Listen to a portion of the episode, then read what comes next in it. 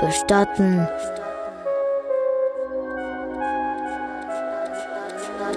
Bestatten. Hauda, Hauda, Hauda, Hauda. Ein Podcast über den Tod.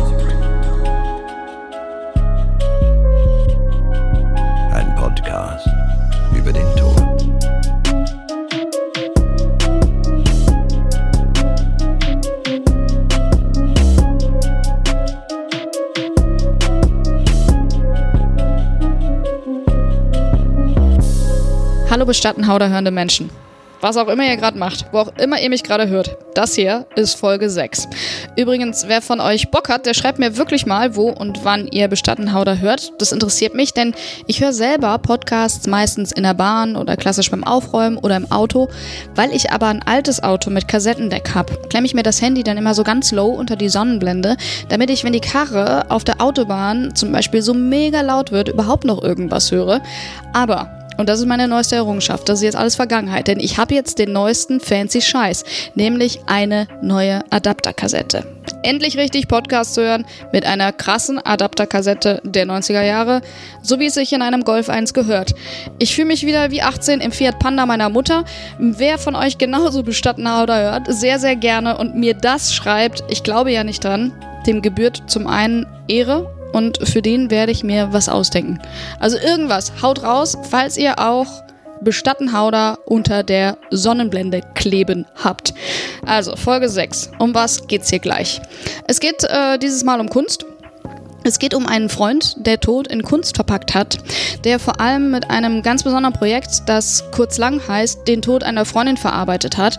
Philipp Platz heißt der Typ. Auf Instagram, wenn ihr mal gucken wollt, at Katscheartist. Wenn ihr da mal so ein bisschen auschecken möchtet, was er sonst so macht. Äh, Katsche kommt aus Köln, der lebt momentan zwischen Hamburg und Lissabon. Der ist Texter, der ist Fotograf und der ist freier Künstler und hat immer mal wieder in Berlin, Amsterdam und Hamburg ausgestellt Außerdem hängt eins seiner Bilder aus seiner Endlich-Serie gerade bei mir in der Bude als Leihgabe, weil das Teil ist einfach zu groß, ist zu groß für die Wohnung seiner Mutter, die im Gegensatz zu ihm in Köln wohnt, wo er eben diese vielen Kunstwerke, die er hat, lagert. So, Tod und Kunst, wie passt das zusammen? Wie beschwerlich ist das? Wie viel Therapie ist das? Wie viel Verstehen? Welche Gedanken löst das in einem selber aus? Gedanken über den eigenen Tod, Gedanken über den Tod der Eltern, den Tod nahestehender Menschen in seinem Umfeld. Darum geht es jetzt hier in Folge 6 von Bestatten Hauder. Ich wünsche euch viel Spaß dabei. Auch wenn ihr mich gerade unter die Sonnenblende geklemmt habt, ich finde, das ist eine Ehre. Meine Frage an Philipp Katsche zu Beginn war, weil du Tod in Kunst umwandelst, inwiefern passt die Farbe Schwarz zum Tod?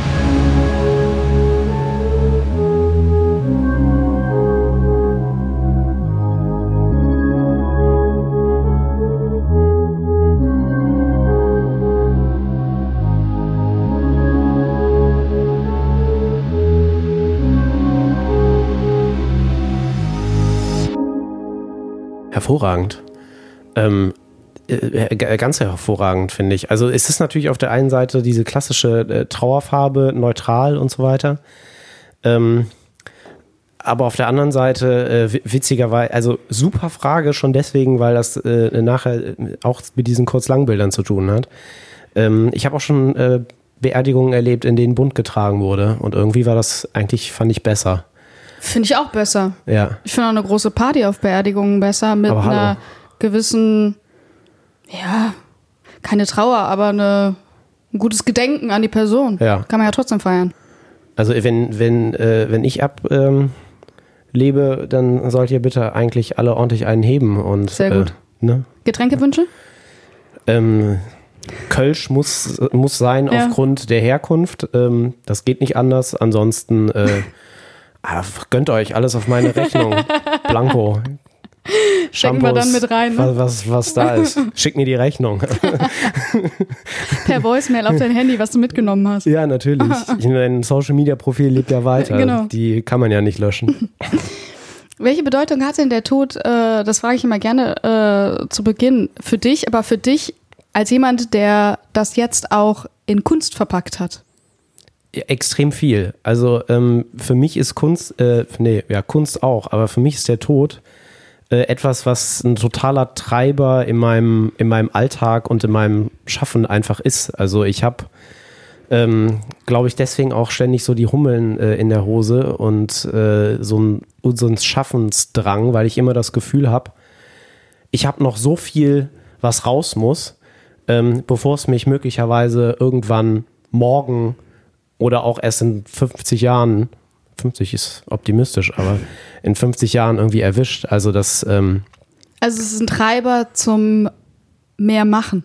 es ist ein Treiber zum, zum mehr machen, auf jeden Fall. Das ist ein, äh, ja. Und es ist auch ein, ähm, äh, also es zwingt mich auch, finde ich, letztlich dazu zu reflektieren über, über das, also ja, das Candy Sheng hat, glaube ich, mal eine Künstlerin, äh, ganz tolle Projekte hat die gemacht, äh, hat immer gesagt, also Tod hilft mir ähm, dabei, über mein Leben zu reflektieren und eigentlich die Prioritäten in meinem Leben zu setzen und ähm, und das ist, äh, das gilt dann für das, was ich mit meiner Kunst mache, genauso. Also ich will da ja Menschen mit bewegen und äh, äh, mache das ja nicht nur aus irgendwie, weil ich das nett finde, irgendwelche Sachen dahin zu pitchern und so, ne? Ähm, vor allem eigentlich deswegen und, ähm, und, und da liefert mir das einfach extrem viel Inspiration. Ne? Und auch die Gespräche, die man mit Menschen führt, merkst du vielleicht ja auch.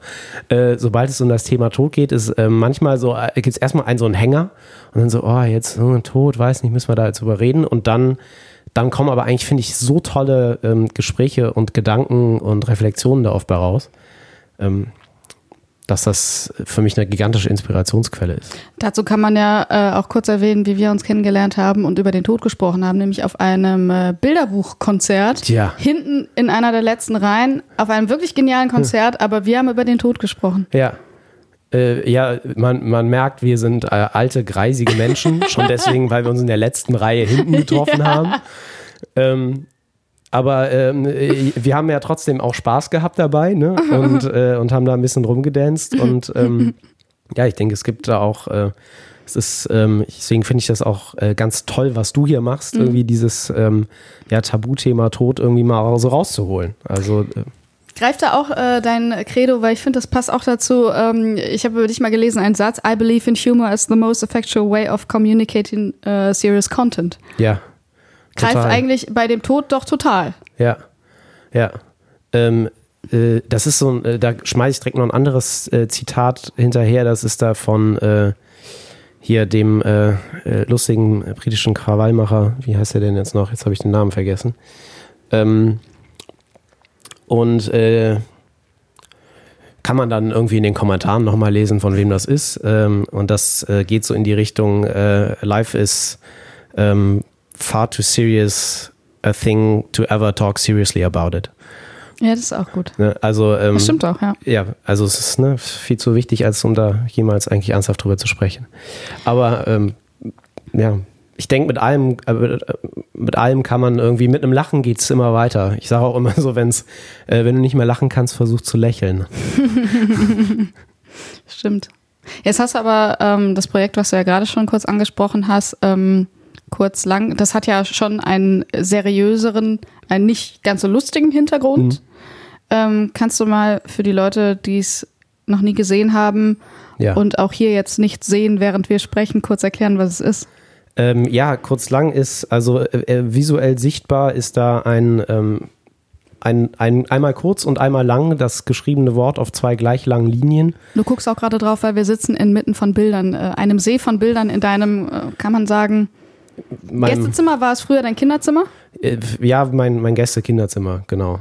Und äh, da sind zwei, ja, also ku- kurz lang auch ja schlauerweise zwei gleich lange Wörter äh, auf zwei gleich langen Linien, schwarz auf weiß. Und ähm, das hat eine Hintergrundgeschichte, nämlich ähm, ich habe in einem Berliner äh, Startup mal gearbeitet und da hat eine Freundin äh, und Kollegin eine ganz schlimme Diagnose mit 26 bekommen, ähm, die äh, mitten im Saft stand, eine tolle Frau war, ähm, unfassbar Was war Ähm, die Diagnose? eine, äh, das war eine, eine Mischung, glaube ich, aus einem, einer Krebsdiagnose, die ich nicht mehr genau weiß, welche Art, und noch eine, zusätzlich noch eine ganz seltene Krankheit, die in Kombination wohl ganz, äh, ganz, äh, ganz finster aussah. Und es hieß dann, ja, möglicherweise also eher Monate als Jahre. Und ähm, dann hatte sie den, ihren 27. Geburtstag, stand vor der Tür und ja, wir wussten irgendwie alle und haben dann eine Riesensache organisiert für sie, nochmal eine tolle Party und alles. Und wir wussten aber alle, dass das möglicherweise auch ihr letzter Geburtstag sein wird. Und mit 27, das ist natürlich, kann man sich jetzt vielleicht denken, oder kriegt man das Gefühl, ja. Ja. kurzes Leben, muss jetzt ja nicht gewesen sein. Und dann habe ich eben darüber äh, nachgedacht und reflektiert, ähm, was, was bedeutet denn eigentlich ein kurzes Leben, was bedeutet denn eigentlich ein langes Leben. Hast du was äh, rausgefunden für dich? Welche Definition das jetzt hat? Ja, das ähm, jetzt äh, bin ich einfach, jetzt bin ich mal so frei und mache diese äh, diesen ganz miesen Künstler-Move und sage einfach, ich habe alles ausgesagt mit diesem Bild, das ich dann ja gemacht habe. Ähm, Aber was waren die Steps davor, äh, zu überlegen, ich mache daraus kurz, lang und die Wörter haben eine äh, gleiche Länge etc. Ich mache das mit dem Strich. Was sind die Steps gewesen davor? meine, meine, meine gedanklichen äh, Ja. Schritte.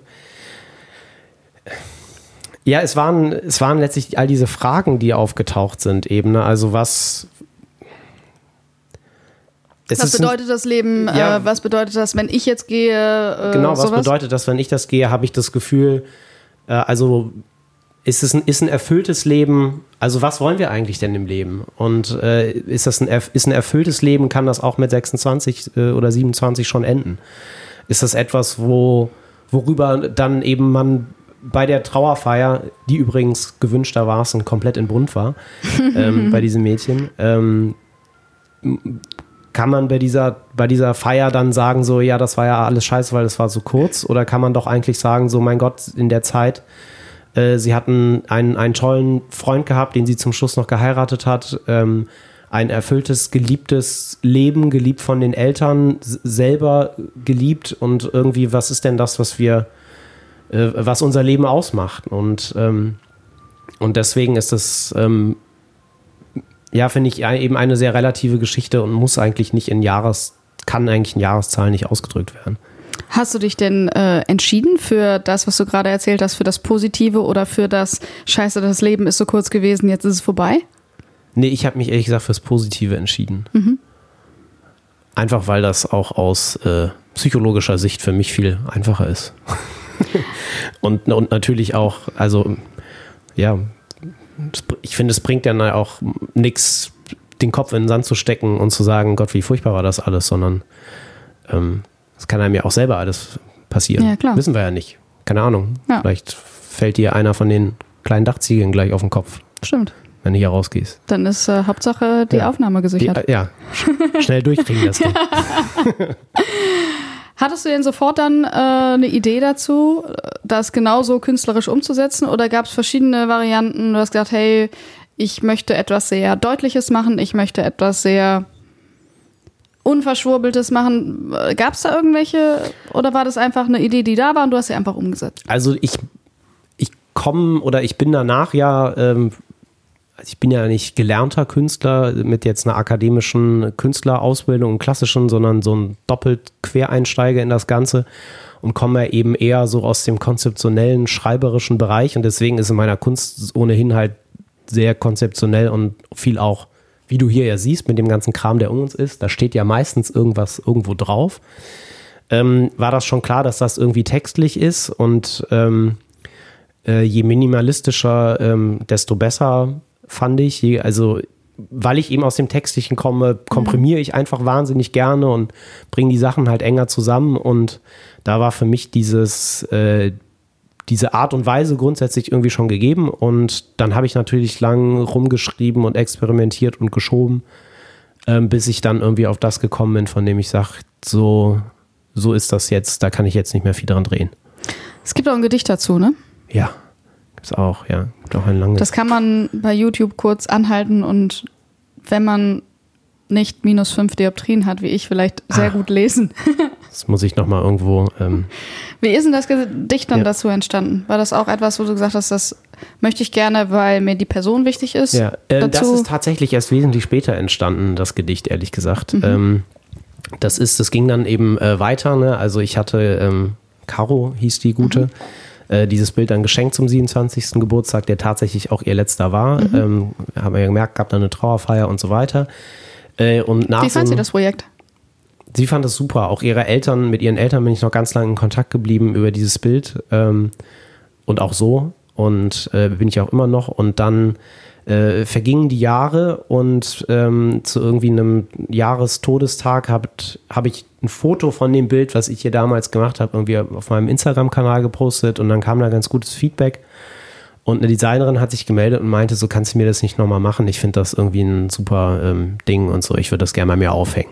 Und da kam dann die Idee dazu, ähm, äh, ja, äh, lass das doch mal machen, aber vielleicht kann man da ja auch noch mehr ähm, mit bewegen und äh, habe mich eben dazu entschlossen, da quasi eine Serie rauszumachen und mit einer Art Crowdfunding Startnext digital, war's, ne? genau, auf Startnext so eine Art digitale Ausstellung.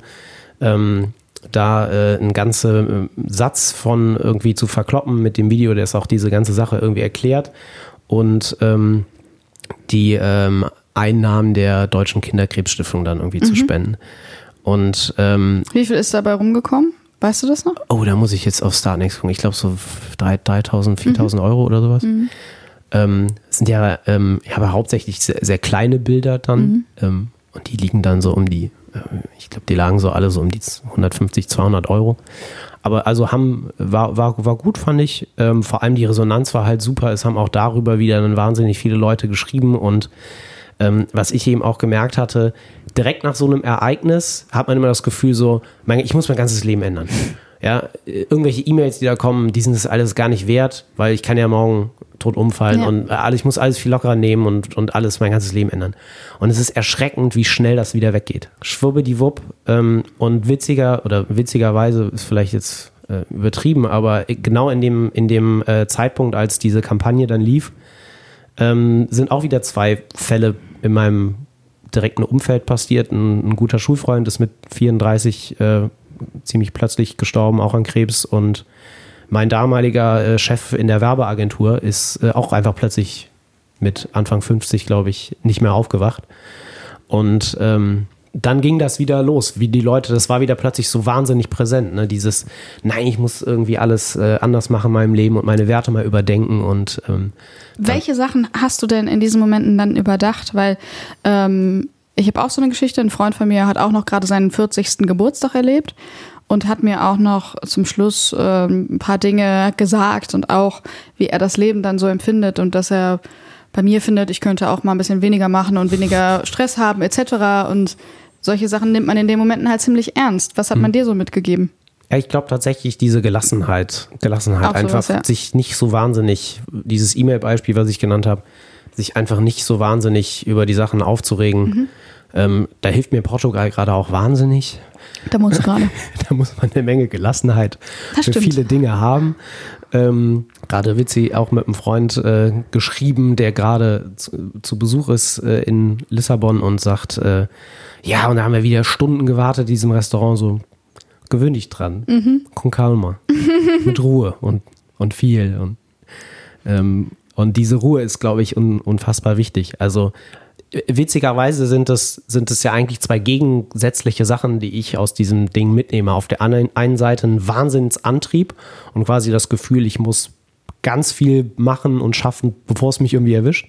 Und auf der anderen Seite auch eine extreme Entschleunigung, also eine Ruhe zu sagen, mein Gott, wenn nicht heute, dann später.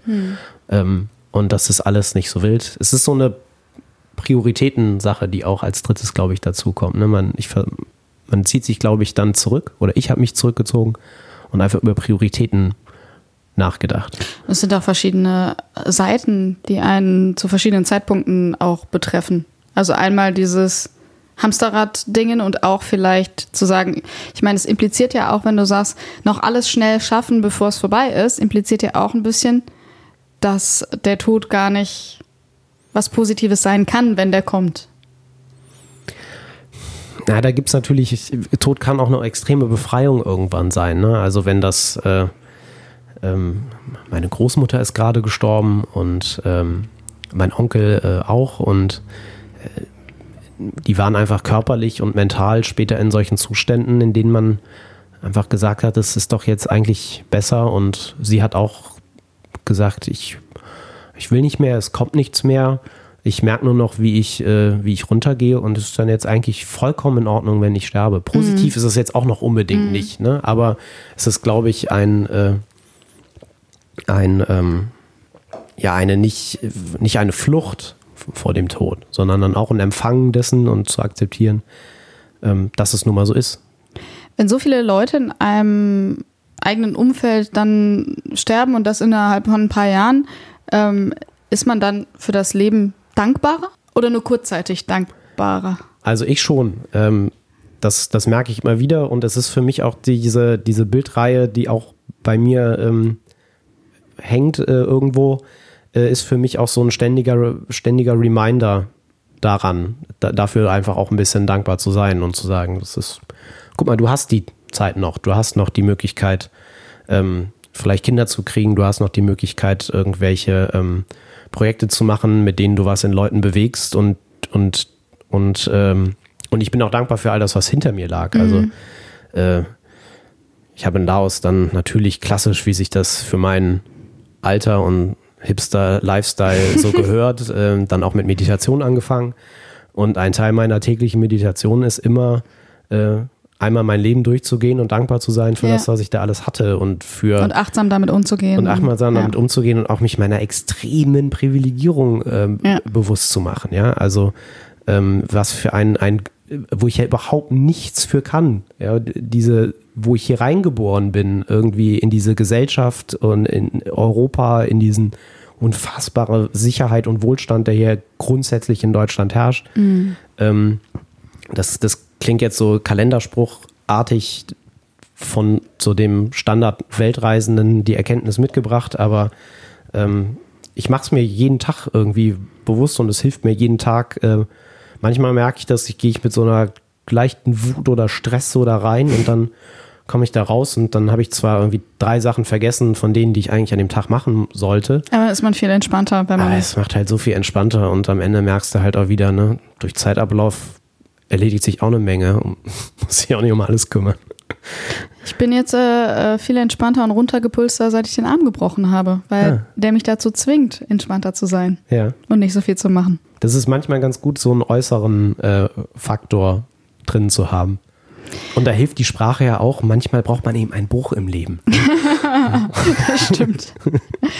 Vielleicht was für ein neues Projekt. Ja, vielleicht, vielleicht ist es ein neues Projekt. Ähm, würdest du sagen, kurz, äh, lang ist auch, egal ob es für die anderen Leute sind, die sich auch diese Bilder gekauft haben und auch für dich selber, ein bisschen eine therapeutische Arbeit? Ja, total.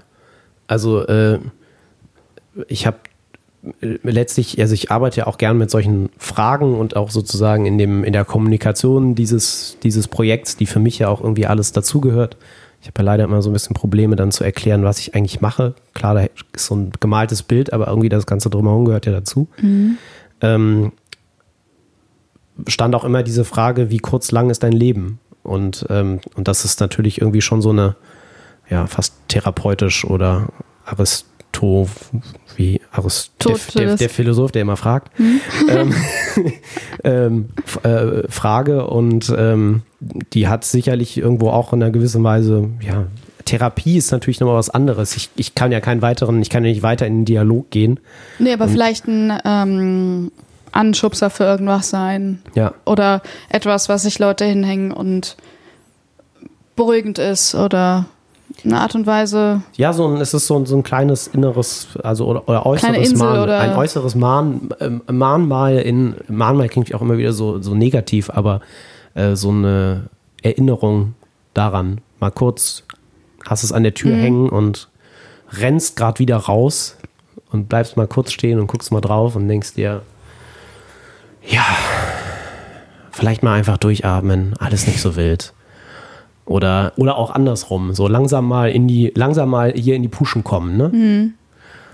Was kamen denn da für ähm, Reaktionen von den Leuten, die das auf Start Next gesehen haben, zum Beispiel, oder auch irgendwo hängen haben sehen und es auch wollten? Ich meine, da kommen ja sicherlich auch sehr schnell persönliche Geschichten.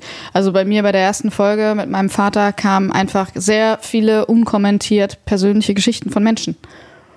Ja, so war das ähm, Exakt genauso. Also ganz viel natürlich Leute, die betroffen, äh, co-betroffen quasi sind, die erzählen, ähm, ich habe äh, hab das ähnlich auch erlebt und ähm, mir dann eben ihre Geschichte erzählen und äh, oder die es im Freundes- und Bekanntenkreis erlebt haben, ähm, bei denen es gerade vorbei ist, bei denen es schon lange äh, zurück ist und je nach, je nach persönlicher Lage und Situation ähm,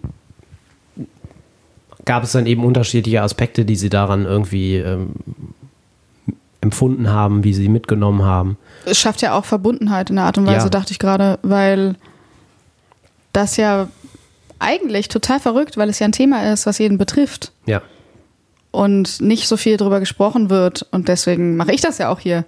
Dass es trotzdem eigentlich nur ähm, die Offensichtlichkeit wieder schafft für die Verbundenheit, die man eh hat damit. ja.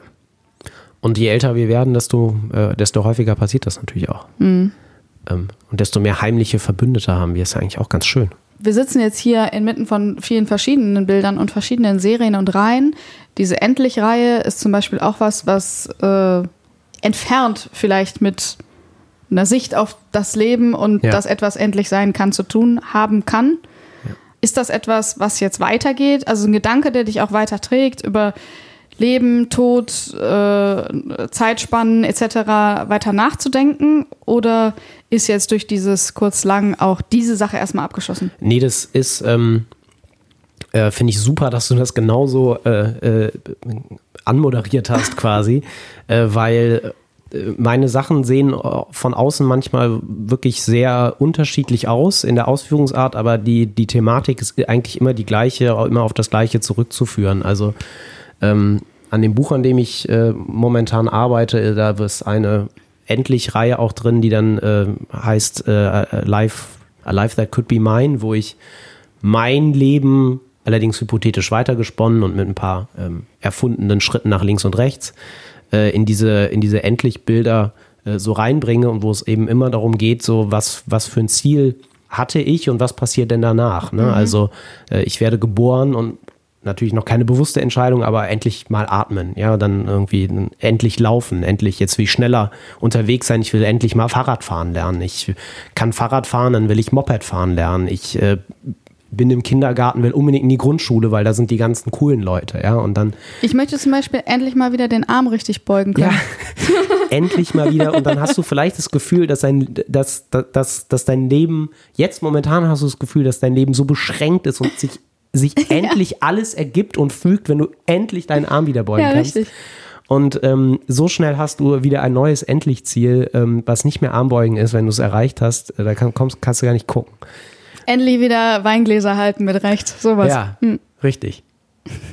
ähm, und in, und in, insofern ist das, äh, gehört das alles zusammen. Und dieser Zyklus geht ja auch, also vor allem dieser spezielle, äh, geht dann eben auch bis zum Schluss mit, ja, äh, endlich Kinder, endlich Kinder, endlich Papa. Wie sind die letzten Bilder? Ist, glaube ich, endlich Papa, endlich Diagnose, endlich tot. Endlich tot ist auch hart.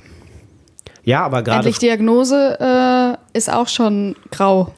Ja, aber die, wenn man, wenn man, ähm, also bei meiner, bei meiner Tante zum Beispiel, die auch äh, leider schwer erkrankt ist, ähm, hat man fast anderthalb oder zwei Jahre einfach versucht rauszufinden, was denn mit ihr los ist. Also äh, sie war irgendwie sehr schwach und hatte oft Schwindel und so weiter und es hat sie zermürbt, dass sie einfach nicht wusste, was mit ihr los ist. Also bei ihr war es durchaus zum Beispiel äh, sehr klar endlich Diagnose. Also da war es, da war es ihr irgendwann schon fast egal, was dabei rauskommt. Sie wollte nur endlich mal wissen, was denn mit ihr los ist. Ja, das also, verstehe ich.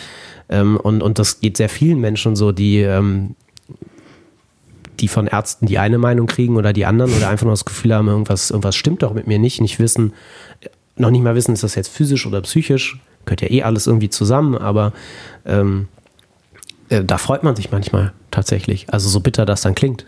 Ähm, ist man froh, dass wenigstens endlich mal die Diagnose da ist. Endlich ist auch eigentlich gleich Erleichterung.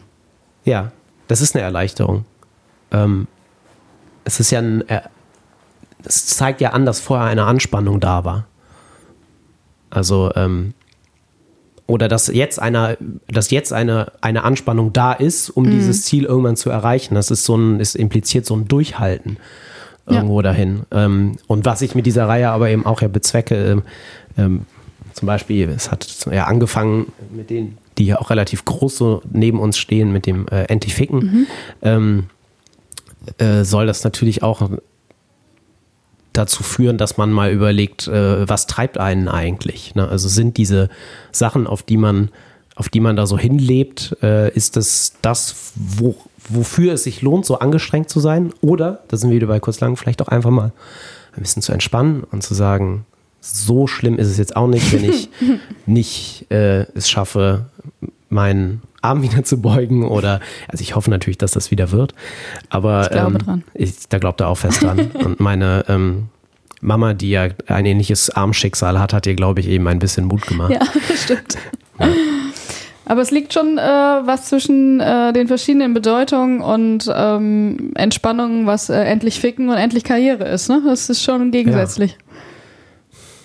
Na, wenn du, wenn du äh, letztlich, wenn du das mal ähm, so in diese Antriebspsychologie reingehst, dann ist der, der Sexualtrieb schon einer der größten, äh, eigentlich der größte, kann ich glaube ich sogar ähm, einigermaßen freien Gewissens sagen.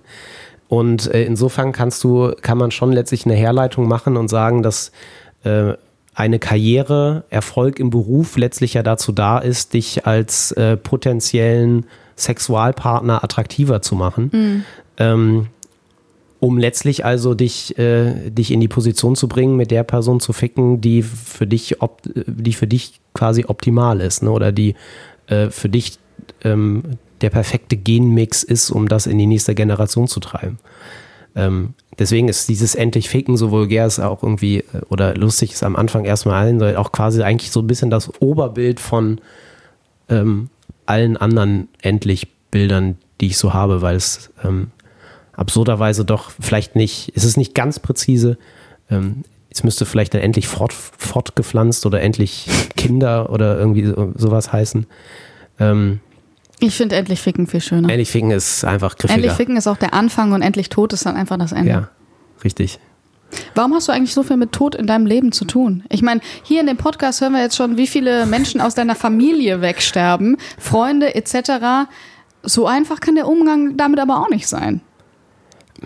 Wie es scheint. Weiß ich nicht. Also ich bin, ich bin irgendwo ein Nachzügler. Äh, ich bin Kind zweiter Ehe jeweils. Ähm, und ähm, meine Eltern waren verhältnismäßig alt, als ich dann da war. Insofern ist da der, der Freundes- und Familienkreis vielleicht ein bisschen älterer. Aber wie gesagt, es sind ja auch schon Leute mit, äh, mit 26 und sowas. Äh, ich weiß es nicht. Ich glaube eigentlich gar nicht, dass ich so viel anders bin da als andere Leute. Vielleicht nehme ich das noch stärker auf oder äh, reflektiere das noch stärker. Ich weiß es nicht. Ähm, Zumindest hast du einen offenen Umgang damit. ich habe also, einen sehr offenen Umgang damit, weil es eben für mich auch keinen äh, überhaupt, ich überhaupt gar nicht einsehe, daraus ein Tabuthema Mhm. zu machen, sondern eher im ganz im Gegenteil, ähm, darüber zu, zu sprechen und da einfach auch positiv wahnsinnig viel Energie rauszunehmen. du hast mir auch geschrieben, ähm, dass es deinem Vater auch nicht so gut geht momentan. Was hat der? Ja, also was heißt nicht so gut geht, äh, er ist halt 85, 85, Respekt. ja, 1933 geboren und äh, da wird man halt alt, ne? Und das sind halt einfach Alterserscheinungen jetzt und äh, mit denen, mit denen man halt dann irgendwann auch umgehen muss. Und deswegen ist das auch einer der Gründe, weshalb ich jetzt häufig in Köln bin, äh, weshalb wir dieses Gespräch hier führen können. Ähm, dass ich einfach versuche, jetzt noch so viel Zeit wie möglich mit ihm zu verbringen. Ähm, Aber hast du da das Gefühl, das kann jeden Moment so weit sein, dass er stirbt? Hast du da Angst? also ein, äh, ein Freund von mir hat mal äh, gesagt, die, die Gesundheit deines Vaters ist sowieso ein medizinisches Wunder, worüber man ein Buch schreiben müsste. Der müsste eigentlich schon seit 30 Jahren tot umgefallen sein.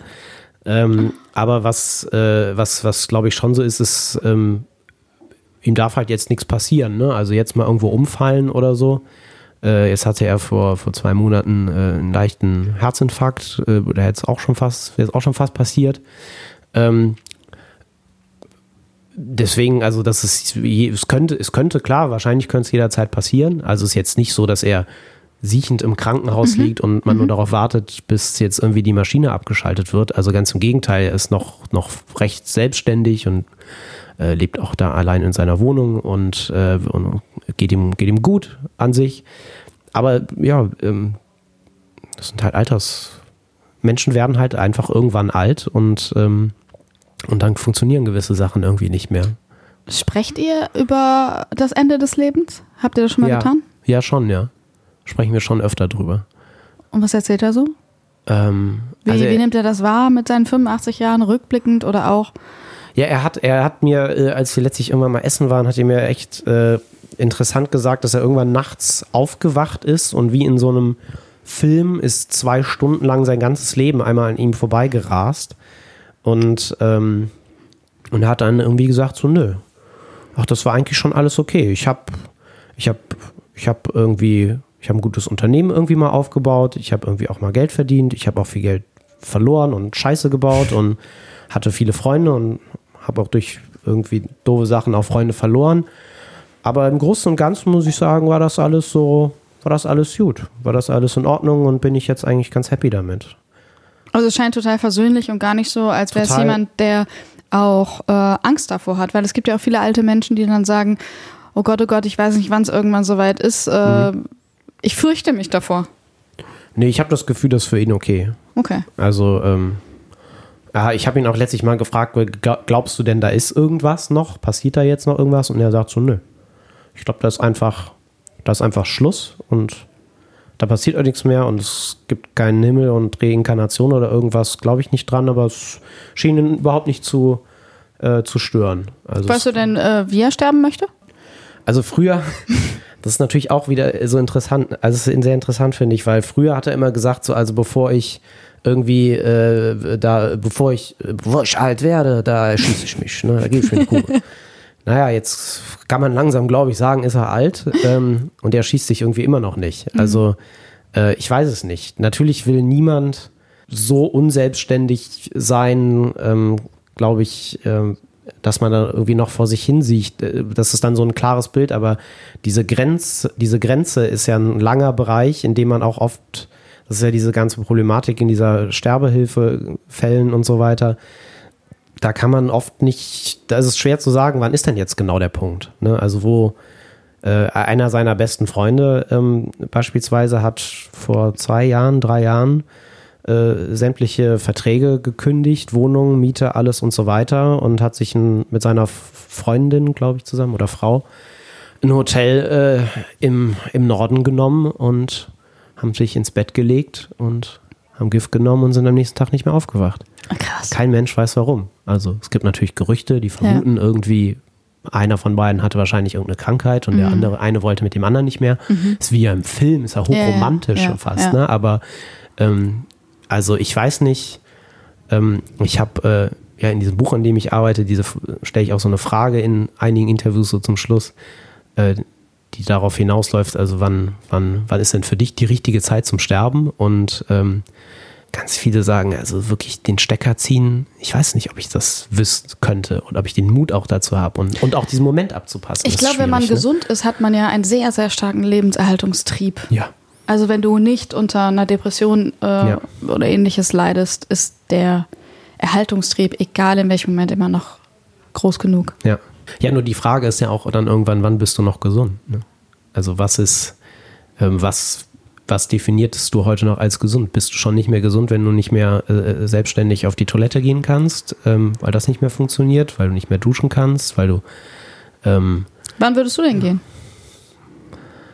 ich, äh, ich sage ich sag immer halb aus Spaß, halb aus Ernst. Äh, ich, ich, ich hoffe, ich werde sterben in einem gerechten Krieg. Was natürlich so absurd ist, weil der Begriff eines gerechten Krieges natürlich etwas ist, wo man jetzt sehr, sehr lange darüber diskutieren kann, ob und wie es so etwas überhaupt geben könnte. Deswegen ist es eigentlich eine feige Antwort, weil es eröffnet nur ein riesiges Feld. Aber ähm, ähm, ich weiß es nicht. Ich, ähm, ich wünsche mir natürlich, äh, dass äh, rein physisch, dass es so ein Idealtod ist, äh, einfach irgendwie nicht mehr aufwachen. Ne? Aber keine Ahnung, vielleicht ich zelebriere ja gerne und bin auch gerne jemand, der, äh, der, ein bisschen auf der Bühne steht. Äh, vielleicht ist es auch eine große Inszenierung. Ich weiß es nicht. Ähm, ich habe immer noch das Gefühl, dass äh, Alle sind dabei, während du einschläfst. alle sind dabei. Oh Gott, nee, das, das ist mir dann wieder zu mitleidserregend, erregend, glaube ich. Ist auch die Frage, ob das wirklich dieser Idealtod ist, von dem Ja. man immer spricht, wenn man einschläft. Man ist alleine, wahrscheinlich vielleicht passiert währenddessen auch noch was. Du bist in dem Moment Ich glaube, das Einschla Vielleicht doch nicht so Ein- happy. Einschlafen ist es nicht. Es ist eher äh, äh, Einschlafen und denken, alles ist in Ordnung und am nächsten Tag nicht mehr aufwachen. Äh, eigentlich so das, was äh, ja mein, mein Agent, mein ehemaliger Agenturchef so hatte. Also ähm, der aber bestimmt auch noch viele. Ja, aber man hat, man hat halt eben immer viele Pläne, glaube ich, im Leben noch. Also ähm, jeden treibt ja irgendwie irgendwas an. Oder viele, die meisten zum Glück, hoffentlich.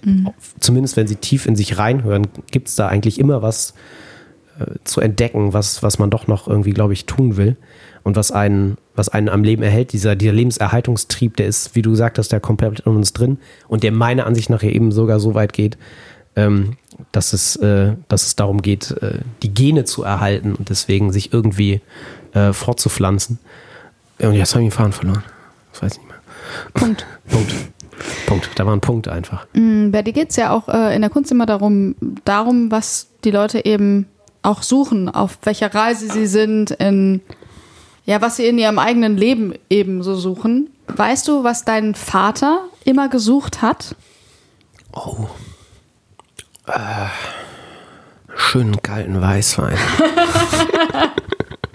Sehr gut. Ich weiß es nicht. Manchmal wird das ja so unserer Generation stärker zugeschrieben, so diese Generation Y, Y, äh, warum zu fragen nach allem Möglichen impliziert ja, dass, dass da irgendwie einen, der Sinn hinterfragt und deswegen auch der Sinn irgendwie gesucht wird. Ähm, und deswegen habe ich oft das Gefühl, dass es tatsächlich so ein bisschen eine Generationsfrage ist. Ein bisschen, sage ich ganz bewusst, weil ähm, das, diese grundsätzliche Suche, glaube ich, schon im Menschen drinsteckt. Aber in unserer Generation wesentlich stärker als, ähm, In als in der Generation meines Vaters. Für den war relativ, äh, die haben, der ist ja letztlich in einem relativ klaren Wertegefüge irgendwie ähm, in sein Leben gestartet und auch geprägt worden. Der war erstmal froh, dass einfach Frieden ist, dass nicht mehr die Bomben gefallen sind.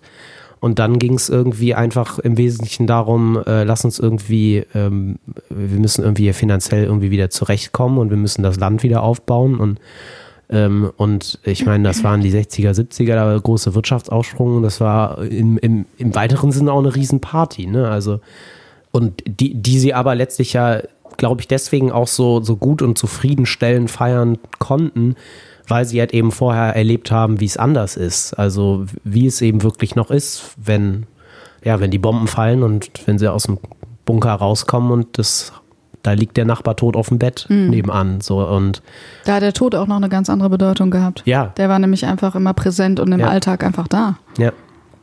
Der war extrem präsent. Und, ähm, und ich glaube, deswegen hat mein Vater sein, sein Leben ähm, einfach unter einer ganz anderen Wertegefüge gestellt und so weiter. Für den war einfach äh, materielle Sicherheit und Erfolg einfach so das Wichtigste und wenn das irgendwie da war, dann war es schon mal okay und zum Glück kam ja der Rest irgendwie auch mit. Ich habe ihn dann irgendwie auch mal gefragt, weil äh, in seiner Aufzählung kamen dann äh, Kinder irgendwie und ich und meine Geschwister so gar nicht vor, ähm, sondern es ging eher so um diese materielle Sicherheitssachen äh, Sachen und so weiter, wo er sagte, daran misst er das, dass das gut ist und dann hat er zum Glück noch hinterhergeschoben, meinte, nee, also ganz ehrlich, also ohne Kinder wäre das irgendwie auch alles nichts gewesen. Also das wäre irgendwie komisch gewesen. Ähm, insofern gibt es da schon auch, ähm, oder sagen wir mal, Kinder hat ja auch nicht jeder die Möglichkeit dazu, aber Familie und, und Freunde, die Beziehung zu Menschen, das ist, glaube ich, äh, mindestens genauso wichtig und etwas, wonach er sich äh, auch immer umgeguckt hat. Nochmal in Anlehnung an deine Kunst, die du machst. Ähm, wie würde ein Bild im Alter deines Vaters, nämlich 85, in der Reihe deiner Years ähm, Serie aussehen? Eieiei. Ja, das ist interessant. Ähm, spontan, äh, also sehr voll. Ich versuche in diesen Years-Reihe mit so abstrakten Quadraten ja irgendwie immer so Lebensabschnitte und so weiter zu aufzugreifen. Insofern sind da schon mal, glaube ich, wahrscheinlich mindestens, mindestens ja 85 Quadrate, vielleicht auch noch ein paar mehr. Ich sehe äh, auch im Vordergrund die eher hell im Hintergrund mit einem sehr komplexen, farbschichtigen äh, Hintergrund. Schwarz, blau, grüne Töne. Äh, ja, das ist jetzt so ein äh, äh, sinneslogischer Beschreibung von dem, wie ich das sehen würde. Und im äh, Kontrast dazu dein eigenes Bild? Boah. Sehr chaotisch auf jeden Fall auch. Sehr chaotisch. Also es hängt dann davon ab, wie ich, ähm, also mein eigenes Bild äh, hypothetisch rückblickend äh, postmortal oder, äh, oder, oder Richtig, jetzt aktuell. postmortal. Postmortal, ja gut. Da müsste ich natürlich auch erstmal wissen, wie viele Quadrate ich malen muss. Ähm, aber ich habe ich hab zum Beispiel mal eins, äh, ein, eins gemacht, also so ganz, so ein bisschen autobiografisch ist natürlich irgendwie zwangsläufig fast alles, was man tut, nicht nur, nicht nur irgendwie als Künstler, oder so, ähm, kann sich ja nie davon trennen. Und da habe ich eins gemacht, das heißt äh, 135 Jahre. Und ähm, wo es eben darum geht, ja, was ist denn, wie weit kann man es denn nach hinten schieben? Ne? Also es, will ich 135 Jahre alt werden? Ähm, was auch so ein bisschen vor dem Hintergrund war, dass zu der Zeit, als ich das gemalt habe, gerade so eine Studio heiß diskutiert wurde, ob es ein aufgrund des, des Verfalls in der DNA, einen bestimmten Prozess, den da Wissenschaftler gefunden haben, ob es möglich ist, ein, ein absolutes Maximalalter zu definieren. Und das wurde, glaube ich, da auf 118 oder 24 oder sowas äh, geschätzt. Und dann haben andere gesagt, ja, nein, aber es ist ein Fehler in der Studie und auch das kann man manipulieren. Dann habe ich ein paar Jahre oben draufgelegt. Gesagt, ja gut, aber dann sagen wir mal, sagen wir mal 135 Jahre, ist das ein Ziel? Ist das was, wo du, wo du hin willst? Ist das, will man so alt werden? Und habe in diesen, in diesen 135 Quadraten auf bestimmte Abschnitte gemacht, die heller waren, die dunkler waren, die bestimmte äh, Assoziationen in diesen Quadraten ähm, so geweckt haben. Und ich glaube, da bin ich so. Es gibt so Abschnitte einfach. Viele, viele Abschnitte. Und ich hoffe, da sind noch ein paar Abschnitte, die da kommen. Was kann denn Kunst leisten, um den Tod besser zu erklären? Also ich persönlich bin da ja immer dabei, eben Fragen zu stellen. Also ähm, mit Erklärungen, mit Antworten äh, ist es auch immer leichter, eine Frage zu stellen, weil das äh, mehr aufs Individuum zugehörig, also mehr aufs Individuum zugeschnitten ist. Ich glaube, äh, auch in einem der Interviews hat, äh, hat äh, der liebe Daniel Boschmann mal, äh, glaube ich, gesagt, ähm, mir geht das unfassbar auf den Keks, was für, äh, mit was für einer Arroganz äh, manche Menschen glauben, diese, diese Frage beantworten zu können, was denn da irgendwie nach dem Tod ist. Ähm, und ich, also zum einen finde ich, äh, hat er da recht. äh, Und ich glaube, diese Frage kann man gar nicht beantworten. Also man muss, ähm, man muss die Frage stellen und sich die Frage in dem, in dem, in dem Wissen, dass man sie gar nicht beantworten kann. Das ist eine, das ist eine schwierige Konstellation, aber ich glaube, wenn man das akzeptiert hat, äh, dann funktioniert das. Und das ist auch das, was die Kunst machen soll. Sie muss, glaube ich, für dieses Todesthema immer wieder Fragen stellen, eine Konfrontation schaffen, die aber nicht, äh, die aber nicht nur, äh, die eben nicht nur nach unten führt, sondern die eben möglichst viele Aspekte ähm, von Tod mitliefert und möglichst viele Aspekte, die ähm, die halt eben natürlich auch, also zum einen nicht belanglos und zum anderen nicht offensichtlich sind. Ne? Also klar sind Leute traurig, wenn jemand stirbt. Wissen wir alle.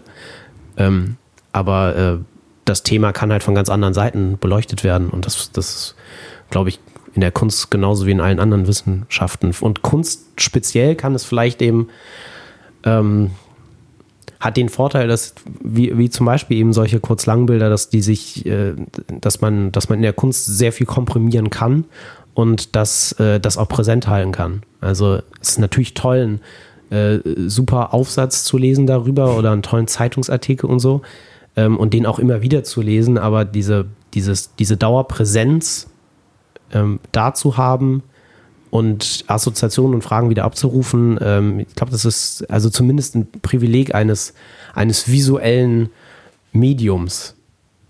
Wobei es natürlich auch sein kann, dass man einen großartigen Podcast hört ähm, und es komplett reicht, wenn man ihn einmal gehört hat und den Namen wieder sieht, das Cover des Ganzen wieder sieht, äh, das irgendwo durch die, durch die eigene Playlist durchhuscht und, und sofort auch diese Assoziationen wieder aufkommen. Ähm, aber ist in einer gewissen Weise dann auch diese, die Geschwindigkeit und das Privileg eines irgendwie visuellen Eindrucks.